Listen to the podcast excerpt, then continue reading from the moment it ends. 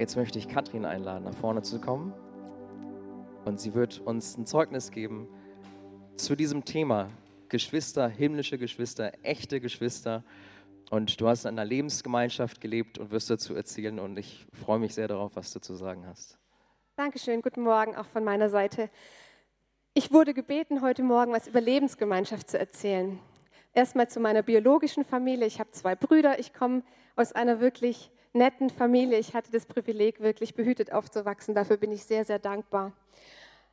Nachdem Frank die Bibelschule zu Ende hatte, war für uns die Frage, wo wir hingehen sollten. Und wir haben ganz klar den Ruf bekommen und ganz klar verspürt, dass wir in die neuen Bundesländer gehen sollten. Und so sind wir 2001 nach Gentin gezogen. Gentin ist eine kleine Stadt in der Nähe von Berlin, 15.000 Einwohner. Und es war ja erst elf Jahre nach der Wende und es war alles wirklich noch sehr DDR geprägt und ähm, ja, wie gesagt, nur eine ganz kleine Stadt. Wir sind dorthin gezogen und Frank ist dort angestellt worden, um Jugendarbeit zu machen. Ich habe mich damals entschieden, dass ich meinen Job als Sozialpädagogin nicht weiter ähm, ausübe, sondern dass wir Kinder aufnehmen und ähm, habe halt Frank versucht zu unterstützen bei der Jugendarbeit. Dort im Osten war es noch sehr, sehr, sag ich mal, atheistisch geprägt. Es gab ganz viele Menschen, die hatten wirklich noch nie irgendwas von Jesus gehört. Und wir hatten so ein ganz großes Herz dafür, diese Menschen, diese Jugendlichen zu erreichen, die dort gelebt haben. Und als wir dort ankamen, haben wir ziemlich schnell Freunde gefunden, Leute kennengelernt, die auch das Gleiche auf dem Herzen hatten, die auch gesagt haben, sie wollen so gerne die Jugendlichen erreichen, die Menschen dort in der Stadt, die sehr, sehr oft in Okkultismus verstrickt waren. Das war sehr, sehr extrem dort ausgeprägt. Und wir haben angefangen mit der Jugendkirche, das lief echt total gut und ähm, wir waren jung, wir wussten, wie es läuft, dachten wir und ähm, ja, waren voller Elan und nahmen wenig Rücksicht auf andere oder auf andere Glaubensrichtungen, auf andere Stile, weil wir ja die richtige Richtung eingeschlagen hatten und dachten, wir wissen schon, wie es geht.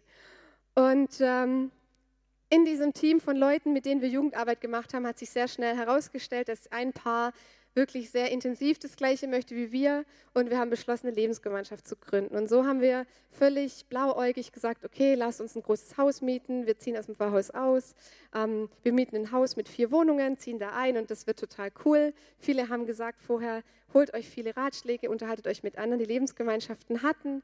Wir haben gesagt, nee, das, äh, wir wissen schon, wir machen das alles anders, wir wissen schon, wie es geht. Und so sind wir dann eingestiegen in die Lebensgemeinschaft. Ganz oben dieses Pärchen, mit denen wir das zusammen gegründet haben, dann wir, drunter eine Familie, die gesagt hat, wir haben auch Lust, uns mit einzubringen, wir sind aber beide Ärzte und sind nicht so fest mit dabei und unter uns sechs Zimmer in der WG, wo wir gesagt haben, da können wir aufnehmen, immer wer uns gerade so einfällt. Und ähm, das haben wir dann gemacht und viele haben auch gesagt, ja, guckt ganz genau, wen ihr in so eine Lebensgemeinschaft aufnehmt. Und wir haben so gesagt, nee, bei uns ist jeder willkommen. Jesus hat auch gesagt, lasst die Kinder zu mir kommen. Bei uns kann jeder wohnen.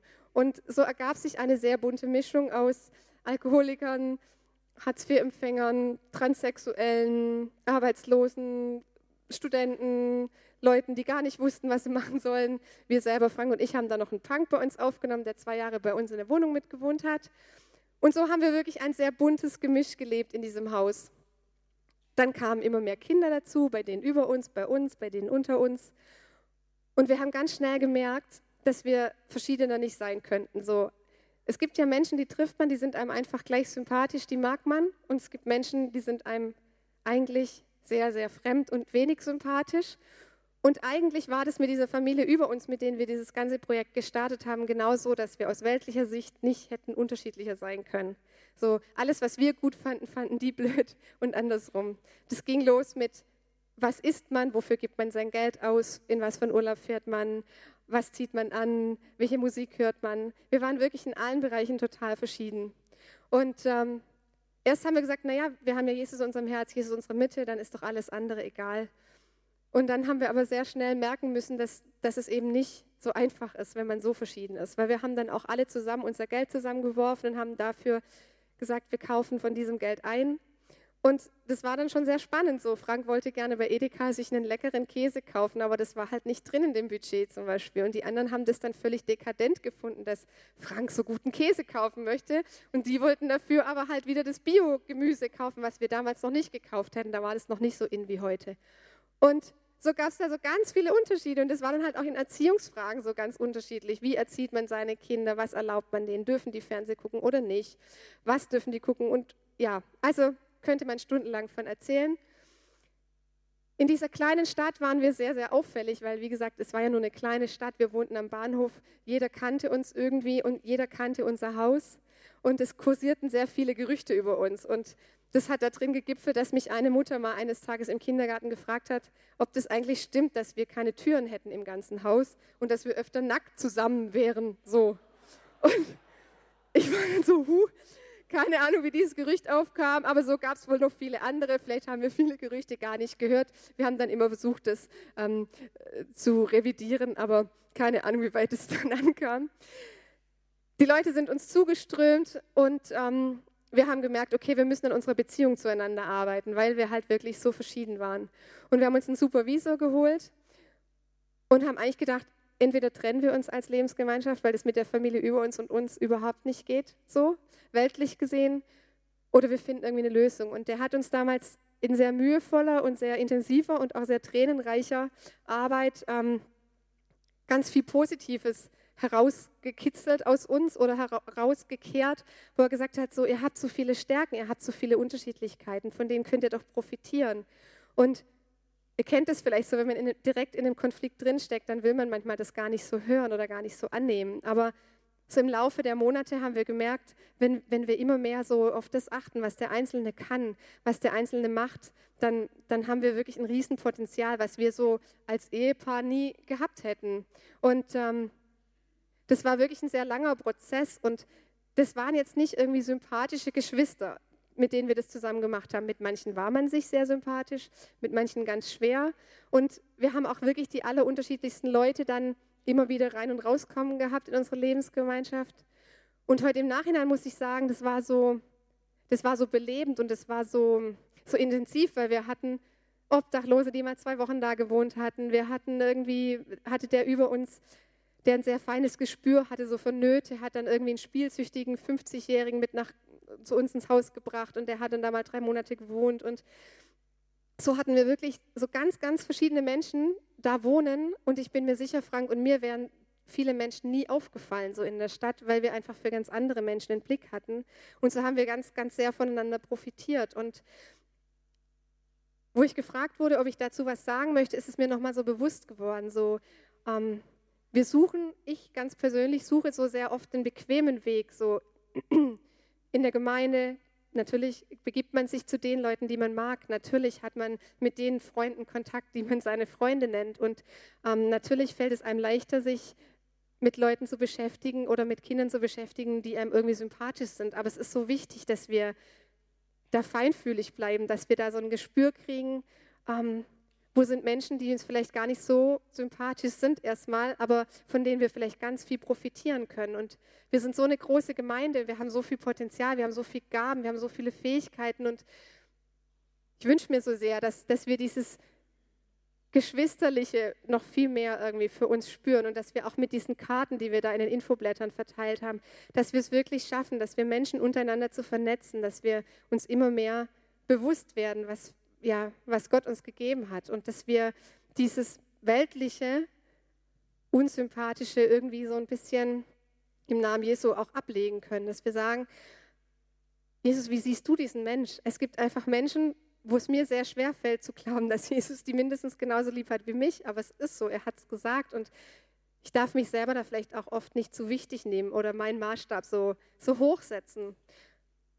Und ich merke so, dass mir das manchmal sehr fehlt, dass wir nicht mehr in der Lebensgemeinschaft leben. Wir haben uns auch bewusst dann entschieden, nach 14 Jahren das nicht mehr zu haben für unsere Kinder, weil wir gemerkt haben, wir brauchen mehr Zeit, wo wir wirklich als Familie sind. Aber das war eine sehr, sehr prägende Zeit für uns als Familie, ganz prägend für mich. Und ich möchte euch ermutigen, einfach zu überlegen, wo, wo kann ich meine Türen, meine Wohnungstüren oder vielleicht auch meine Herzenstüren vielleicht aufmachen, auch manchmal für Leute, wo ich eigentlich erstmal denken würde, auf die habe ich wenig Bock. Genau, danke schön.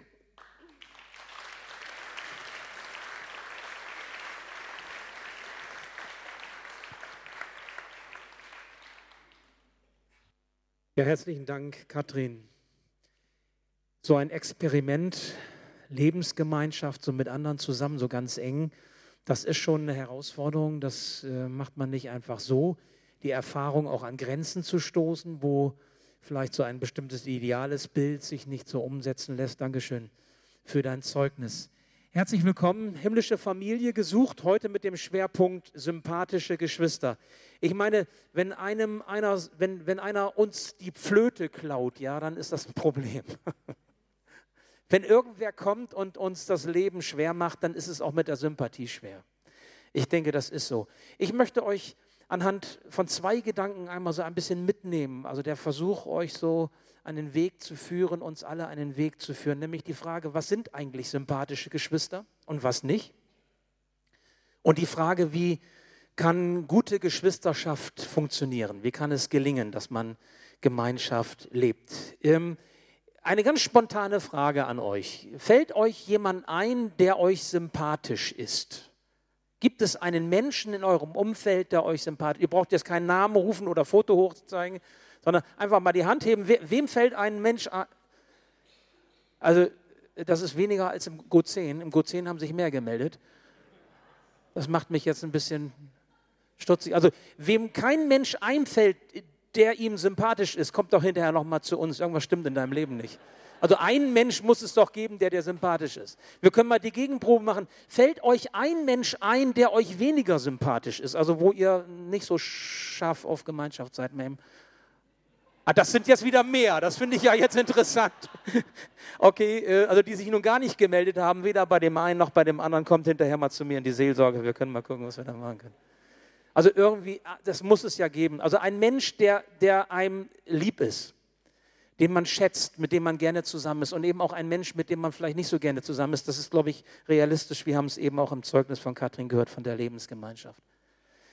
Sympathische Geschwister. Der Begriff Sympathie kommt aus dem lateinischen Sympathia oder aus dem griechischen Sympatheia und meint eigentlich mitfühlen. Also, dass wir Anteil nehmen können am Leid und an der Freude anderer Menschen. Das ist mit diesem Begriff gemeint. Es ist kein schwer erarbeitetes, oh, jetzt muss ich mich aber mal so einfühlen können, jetzt gebe ich mir mal alle Mühe und dann baue ich mal so Sympathie auf, sondern es ist, so ist es definiert, eine sich spontan ergebende gefühlsmäßige Zuneigung. Okay? Also deswegen hättet ihr eigentlich alle euch sofort melden müssen, auch die, die zögerlich. Also es gibt so eine ganz spontan sich ergebende emotionale, gefühlsmäßige Zuneigung zu einem Menschen, dass wir das Gespür haben, oh, da stimmt die Wellenlänge. Mit ihm oder mit ihr bin ich gerne zusammen. Es tut mir gut. Es freut mich. Da kann ich auch über Fehler hinwegsehen. Das fällt mir nicht sonderlich schwer. Und das Gegenteil eben andere, die brauche ich nur sehen. Oder wenn der mich schon so komisch anguckt, der braucht noch gar nicht den Mund aufmachen. Da ist schon irgendwie so dann, oh, dann lieber ein Weg dran vorbei. Also es ist unterschiedlich bei uns. Manchmal fällt uns Sympathie schwer, manchmal fällt uns Sympathie leicht. Es ist tatsächlich so etwas wie eine sich spontan ergebende gefühlsmäßige Zuneigung.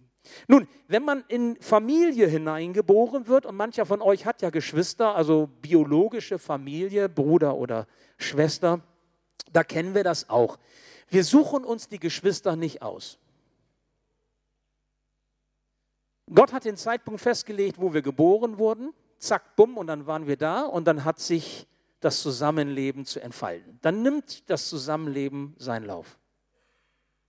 Ich glaube, dass das mit der Gemeinschaft in Gemeinde, also mit der Geschwisterschaft im christlichen Kreis im Prinzip auch gar nicht so groß anders ist. Selbst wenn ich Gemeinden wechsle, weil ich irgendwo schlechte Erfahrungen gemacht habe und ich gehe woanders hin. Im Prinzip ist es doch genauso. Gott stellt uns in eine Gemeinschaft hinein, zack, bumm. Und dann hat sich das zu bewähren. Dann haben wir miteinander unseren Weg zu gehen. So wie im wirklichen Leben, wie bei Familie Engels, wie wir das eben gesehen haben. We are family. Mit all den Herausforderungen, die das auch mit sich bringt. Wenn du so ein Typ bist, der so harmoniebedürftig ist, manchen kenne ich hier unter uns und weiß das, ich neige auch ein bisschen dazu, Das sind so Typen, die gerne Harmonie schaffen, ja, in Beziehungen, die das schlecht aushalten, wenn da irgendwie Sand im Getriebe ist. Also die auch so mit Antipathie nicht gut leben können, die sich vielleicht auch, das ist ja dann auch so ein Problem, ständig so diese, diese wie soll ich sagen, so Thermometer immer messen, wie, wie ist gerade so die Lage, ja, wie werde ich wahrgenommen, wie, wie stehen die Menschen zu mir und davon sind sie auch stark abhängig. Solche Menschen bemühen sich, bemühen sich, dass alles gut läuft, ja, so wie die Mama da, ja mit drei Jahren Familienrat, jetzt müssen wir eben gucken und die Kinder müssen ihre Probleme. Also man geht daran. Es muss doch irgendwie möglich sein. Ich meine, es ist ja auch gut. Es ist ja gut, wenn du dich bemühst. Es ist gut, wenn du nicht alle Menschen immer deine Laune spüren lässt. Es ist gut, wenn du dir, wenn du dich zusammenreißt und noch ein Stück im Griff hast, dich nicht immer gehen lassen musst. Aber mal ganz ehrlich, wir sind doch auch zugleich froh, wenn man nicht so ganz genau hinguckt. Und es ist auch gut, wenn nicht alles sofort immer offenbar ist. Wir kommen aber aus dieser Nummer nicht heraus. Wir kommen nicht aus dieser Nummer raus, dass wir zusammengestellt sind und so etwas wie Familie sind. Ob uns das passt oder nicht. Jesus hat einmal gesagt, das können wir Matthäus 12 nachlesen, all die, die an ihn glauben, sind Schwestern und Brüder für ihn. Das sind meine Schwestern und meine Brüder.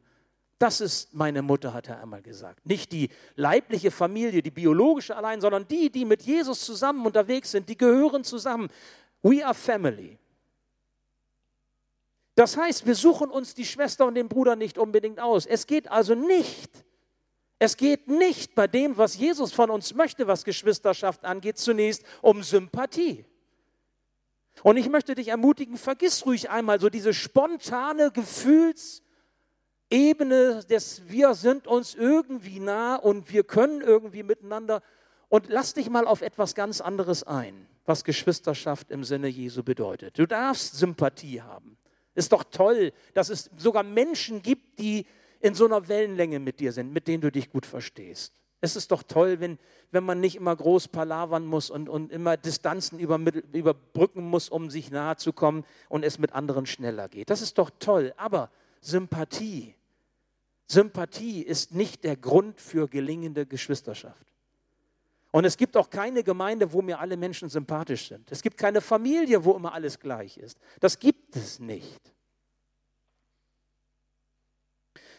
Was ist, wenn für gute und gelingende Geschwisterschaft nicht unser Bemühen entscheidend ist? Was ist, wenn für gute Geschwisterschaft auch keine spontane Sympathie notwendig ist. Hören wir einmal auf das, was Paulus sagt. Paulus schreibt im Galaterbrief Kapitel 5. Geschwister, ihr seid zur Freiheit berufen. Doch gebraucht eure Freiheit nicht als Vorwand, um die Wünsche eurer selbstsüchtigen Natur zu befriedigen, sondern dient einander in Liebe. Denn das ganze Gesetz ist in einem einzigen Wort zusammengefasst, nämlich in dem Gebot, du sollst deine Mitmenschen lieben wie dich selbst. Wenn ihr jedoch wie wilde Tiere aufeinander losgeht, einander beißt und zerfleischt, dann passt nur auf, sonst werdet ihr am Ende noch einer vom anderen aufgefressen. Also Gott scheint es wichtig zu sein, das sagt er durch Paulus, es gibt zwei Pole. Es gibt auf der einen Seite die Freiheit und es gibt auf der anderen Seite die Liebe. Und beide, Freiheit und Liebe, gehören ganz eng zusammen. Und unser Leben in Beziehung, unser Leben in Gemeinschaft, auch in, in Geschwisterschaft, wie wir das in der Gemeinde erleben, bewegt sich in diesen Polen und es braucht diese Spannung. Ich möchte euch erklären, was ich meine. Zunächst, wir sind berufen, in Freiheit zu leben. Du hast Freiheit, ich habe Freiheit. Im Prinzip können wir tun und lassen, was wir wollen. Alles ist erlaubt, sagt Paulus im Korintherbrief. Wenn wir an Jesus Christus glauben, sind wir Gott verantwortlich. Wir sind nicht verantwortlich den Menschen. Wir sind nicht abhängig von den Menschen. Wie wir leben, was wir tun, ist nicht das Entscheidende, was andere darüber denken. Und das ist auch gut so dass wir uns nicht abhängig machen müssen, dass wir uns nur gut fühlen, wenn die anderen uns gut fühlen, äh, finden. Nein, wir dürfen unseren Weg gehen, so wie wir es erkennen, für richtig erachten, weil wir eine Freiheit von Gott geschenkt bekommen haben, zu leben. Was ist gemeint mit dieser Freiheit? Was ist das für eine Freiheit? Die Freiheit, von der hier die Rede ist, ist das Leben, zu dem wir von Gott berufen sind. Das Leben, das Gott uns ermöglicht zu leben. Es ist immer auch ein Leben nach seinem Wort. Es ist immer ein Leben nach seinem Willen. Es ist ein Leben verbunden mit Jesus. Diese Freiheit gibt es nur, wenn wir sie mit Jesus erleben. Ohne Jesus ist das keine Freiheit. Ohne Jesus binden wir uns, ohne Jesus knechten wir uns, ohne Jesus gehen wir am Leben vorbei. Aber wenn wir mit Jesus unterwegs sind, dann haben wir Freiheit. Wir leben in seiner Kraft, wir leben in seiner Vollmacht, wir leben in seinen Verheißungen und Zusagen, die er uns gibt. Und jeder Christ, egal wie du zum Glauben gekommen bist, wann du zum Glauben gekommen bist, egal wann du getauft bist, wie du getauft wurdest, egal in welcher Gemeinde du bist, wenn du Jesus lieb hast und mit Jesus unterwegs bist, dann hast du diese Freiheit. Du bist zu dieser Freiheit berufen. Du bist befreit von der Macht der Sünde. Jesus hat die Macht der Sünde in deinem Leben gebrochen. Und wenn du sündigst, dann kannst du unter das Kreuz gehen und Vergebung geschenkt bekommen. Immer wieder darfst du zu ihm gehen, um Verzeihung bitten dein Herz öffnen und er beschenkt dich mit seiner Vergebung immer wieder, solange du lebst. Er hat dich befreit von, der, von den Klauen des Todes. Du lebst nicht, um in deiner kurzen Lebensspanne, egal wie alt du werden wirst, im Leben alles auszukosten und zu sagen, das war's dann, sondern du lebst auf ein Ziel zu. Das Beste kommt noch.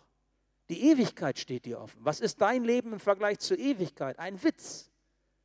Du hast ein Ziel vor Augen und du lebst auf dieses Ziel hin und das weißt du als Christ, das ist eine Freiheit. Und du bist befreit vom Einflussbereich des Teufels. Ich sage ganz bewusst Teufel. Dieser Gegenspieler Gottes, der genau weiß, wo wir versuchlich sind, wie er uns ein Bein stellen kann, sodass wir hinfallen, immer wieder hinfallen. Wir dürfen frei sein aus, von diesem Machtbereich, auch wenn er es versucht, kaputt zu machen, was Gott in uns hineingelegt hat. Weil wir zu Jesus gehören. Weil wir den Sieger über Sünde, Tod und Teufel an unserer Seite haben. Weißt du, mit dieser Freiheit bekommt dein Leben eine ganz andere Qualität. Du bist nicht besser als die, die das nicht kennen, aber dein Leben hat eine andere Qualität, weil du zu Freiheit berufen bist. Und deswegen können wir die Dinge dieser Welt, die Dinge des Lebens mit Jesus anders einordnen. Wir können in der Art und Weise ganz anders leben, ob das mit dem Geld, äh, mit dem Sex, ob das mit dem Alkohol, ob das mit den schönen Dingen des Lebens. Wir können das Leben richtig genießen mit Jesus. Wir dürfen es genießen. Wir haben eine große Freiheit, uns zu freuen am Leben. Das macht Christsein aus. Leben in der Vielfalt. In so einer Lebensgemeinschaft, wie wir es eben gehört haben, wird das deutlich. Und dann merken wir zugleich auch, und jetzt kommt der andere Punkt, Freiheit. Und jetzt kommt der andere Pol, der deutlich wird. Es gibt noch einen anderen Pol, nämlich eine Begrenzung unserer Freiheit. Freiheit heißt eben nicht, ich darf machen und tun und kann lassen, was ich will, koste es, was es wolle, ist doch egal, was es mit dem anderen macht. Sondern Freiheit hat immer auch eine Grenzmarkierung. Und Paulus sagt, es ist die Liebe. Freiheit, Liebe.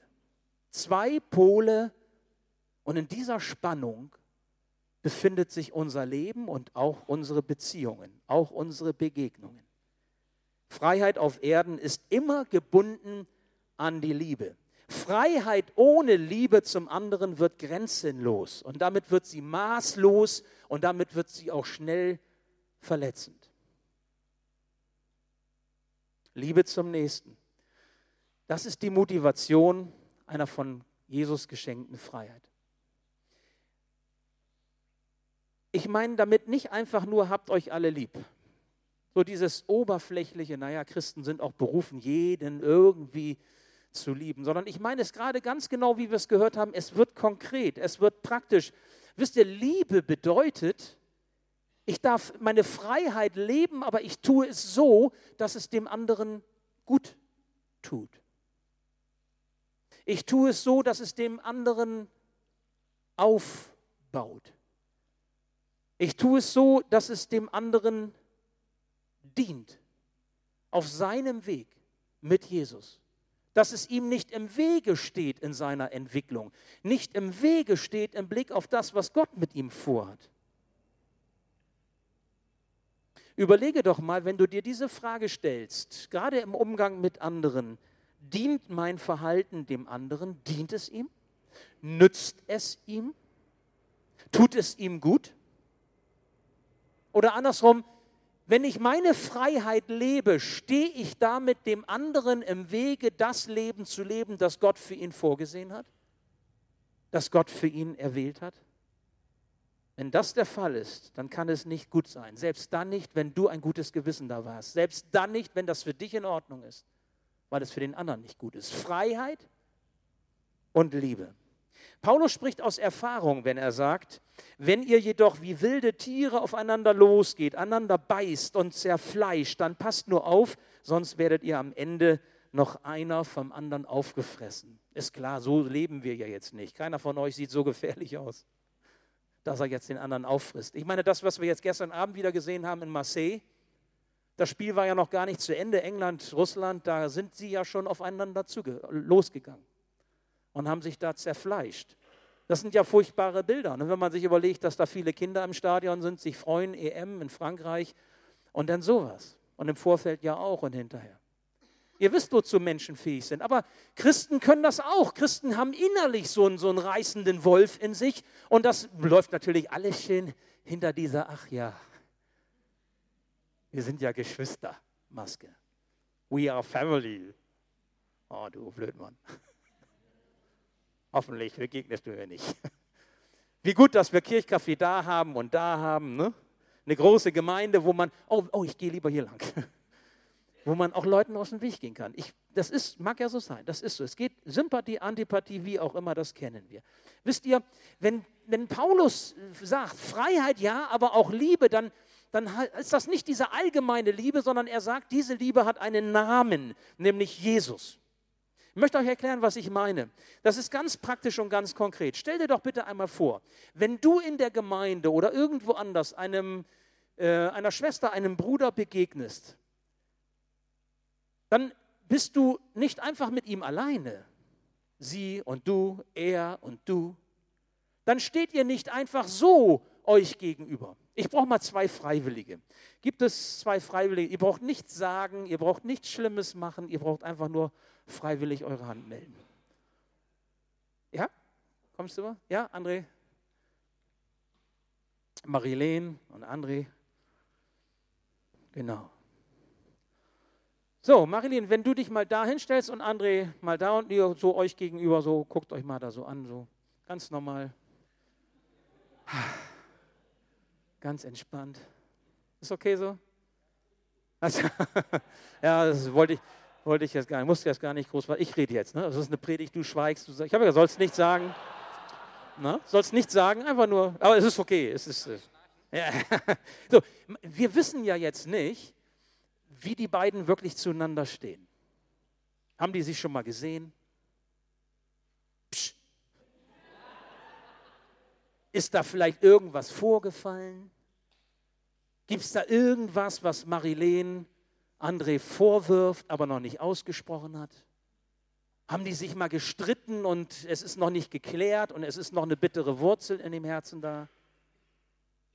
Und nun begegnen die beiden einander in der Gemeinde. Komm, die Haltung ist schon ganz gut. So, komm du mir mal, komm du mir mal jetzt so in die. Bleib mal nicht weglaufen, bleib mal stehen, ich brauche ihn noch. Und es gibt so einen Bibelvers, den ihr alle kennt. Mal sehen, ob, ob die beiden den auch kennen, Marilene. Der fängt so an, in, äh, nach der Luther-Übersetzung, wo zwei oder drei. Ja, nö, ist gut. Wo zwei oder drei in meinem Namen versammelt sind, da bin ich in ihrer Mitte. Ja, okay, ihr seid gerettet, das ist schon gut.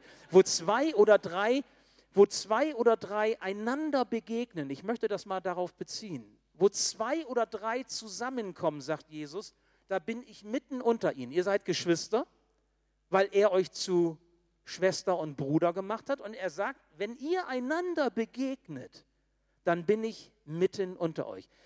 Nochmal, die beiden kommen zusammen und sie denken, oh Mann, jetzt stehen wir uns gegenüber. André, der Marilene und Marilene, der, dem André und dazwischen ist die Distanz und die muss jetzt überbrückt werden und irgendwie müssen sie aufeinander kommen, zukommen. Und jetzt sagt Jesus, wo zwei oder drei zusammenkommen, einander begegnen.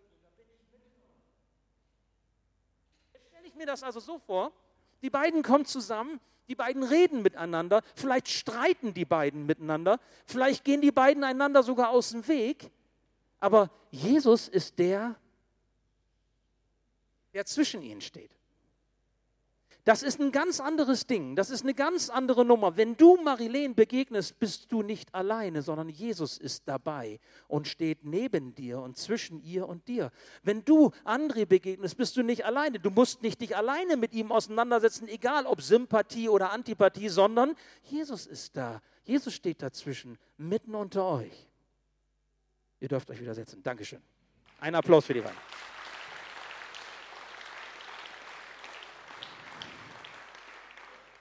Wisst ihr, Jesus macht den Unterschied aus in unseren Begegnungen. Ich habe mich gefragt, wie ist das, wenn das stimmt, dass Jesus quasi in unseren Begegnungen dabei ist? Wie ist das für ihn, wenn wir uns anbrüllen? Wie wir das im Film gesehen haben. Hält Jesus sich dann die Ohren zu? Er ist dabei. Er kriegt alles mit. Wie ist das für Jesus, wenn wir uns ansehen und nicht gerade sehr liebevoll, sondern verbittert oder nachtragend, vielleicht sogar mit bösen Gedanken im Herzen, dreht sich Jesus dann weg und sagt, oh Mann. Oh. Wie ist das, wenn wir uns verletzen? Wenn wir uns wehtun? Das kann man ja auch ganz fein mit frommen Worten. Weint Jesus dann? Macht ihn das traurig? Schmerzt ihm sein Herz, wenn wir neidisch auf den anderen gucken, auf sein Leben oder auf das, was er hat und wir gönnen es ihm vielleicht nicht oder ihr? Schmerzt es ihm, weil er sagt, was habe ich dir gegeben? Was hast du im Leben bekommen? Siehst du es nicht? Jesus ist immer dabei. Jesus sieht alles. Er kriegt alles mit. Und liebe Geschwister, das ist ein Schatz, den wir haben von Gott für unsere Zukunft, wie wir miteinander umgehen. Wir müssen nicht mehr auf unsere Freiheit pochen oder auf unser Recht pochen, selbst wenn wir im Recht meinen zu sein, sondern wir dürfen in dieser Liebe, die Gott uns schenkt, weil er zwischen uns steht, etwas anderes leben, verbunden sein miteinander. Und wenn er zwischen uns steht, dann gestaltet er mit seinem Wesen unser Miteinander. Er steht nicht einfach so zwischen, dazwischen und, und guckt in die Luft, sondern er prägt uns, er gestaltet die Beziehung. Das sind diese zwei Pole, Freiheit und Liebe. Zwei Seiten einer Münze.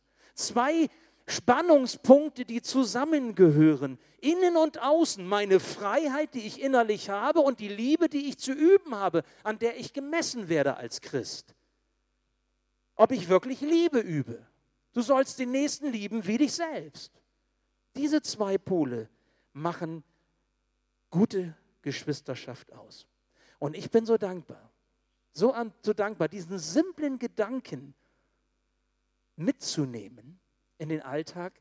Ich stehe nicht alleine vor dem anderen. Ich begegne dem anderen nicht allein, sondern Jesus hat verheißen und versprochen, ich bin dabei. Nehmt diesen Gedanken einmal mit. Ich glaube, das hat ganz viel mit Geschwisterschaft zu tun. Himmlische Familie ist nicht eine Familie, wo wir uns alle sympathisch sind. Vergesst diesen Gedanken. Versuch gar nicht erst mit allen, zu allen Menschen, die dir begegnen, das Gefühl von Sympathie zu entwickeln. Sympathie ist eine spontan sich ergebende Gefühlsneigung. Kannst du selber nachlesen, das ist psychologisch klar. Musst du nicht haben zu allen, hast du nicht zu allen. Auch Jesus hatte nicht zu allen Gefühle der Sympathie. Wie kann denn Jesus sagen, du sollst deine Feinde lieben? Oh, muss ich mich sympathisch fühlen, wenn die kommen? Nein. Sollst deine Nächsten lieben wie dich selbst. Das geht nur, wenn Jesus in dieser Beziehung vorkommt. Es geht nur, wenn wir die Freiheit, die er uns schenkt, mit ihm zusammenleben im Blick auf den anderen, dem anderen dienen, ihm gut tun, ihn auferbauen. Und wisst ihr was, dazu haben wir eine Menge Möglichkeit und Gelegenheit. Das macht Gemeinde aus. Und das unterscheidet, glaube ich, eine christliche Gemeinschaft von manch anderen Gemeinschaften. Nicht sympathische Geschwister im Sinne von, wir müssen uns alle lieben, Haititai. Nein, sondern himmlische Familie, eine himmlische Familie gesucht, weil Christus im Zentrum steht und er prägt unser Leben. Und das wünsche ich dir. Für deine Beziehung, ob das in der Ehe, in der Familie so ist, auch die Familie Engels kann noch arbeiten dran, ne? We are family. Oder ob das bei uns ist. Das wünsche ich mir auch für unsere Gemeinde. Nicht, dass wir uns alle so auf einer Wellenlänge befinden müssen. Das ist, glaube ich, ein Ideal, an dem wir zerbrechen, sondern dass wir mit Jesus unterwegs sind und wissen, zwischen mir und dir, dir und mir steht Jesus. Er verbindet uns. Und wir begegnen einander niemals ohne ihn. Was für ein Trost, was für ein Geschenk, was für ein Segen. Ich möchte noch beten.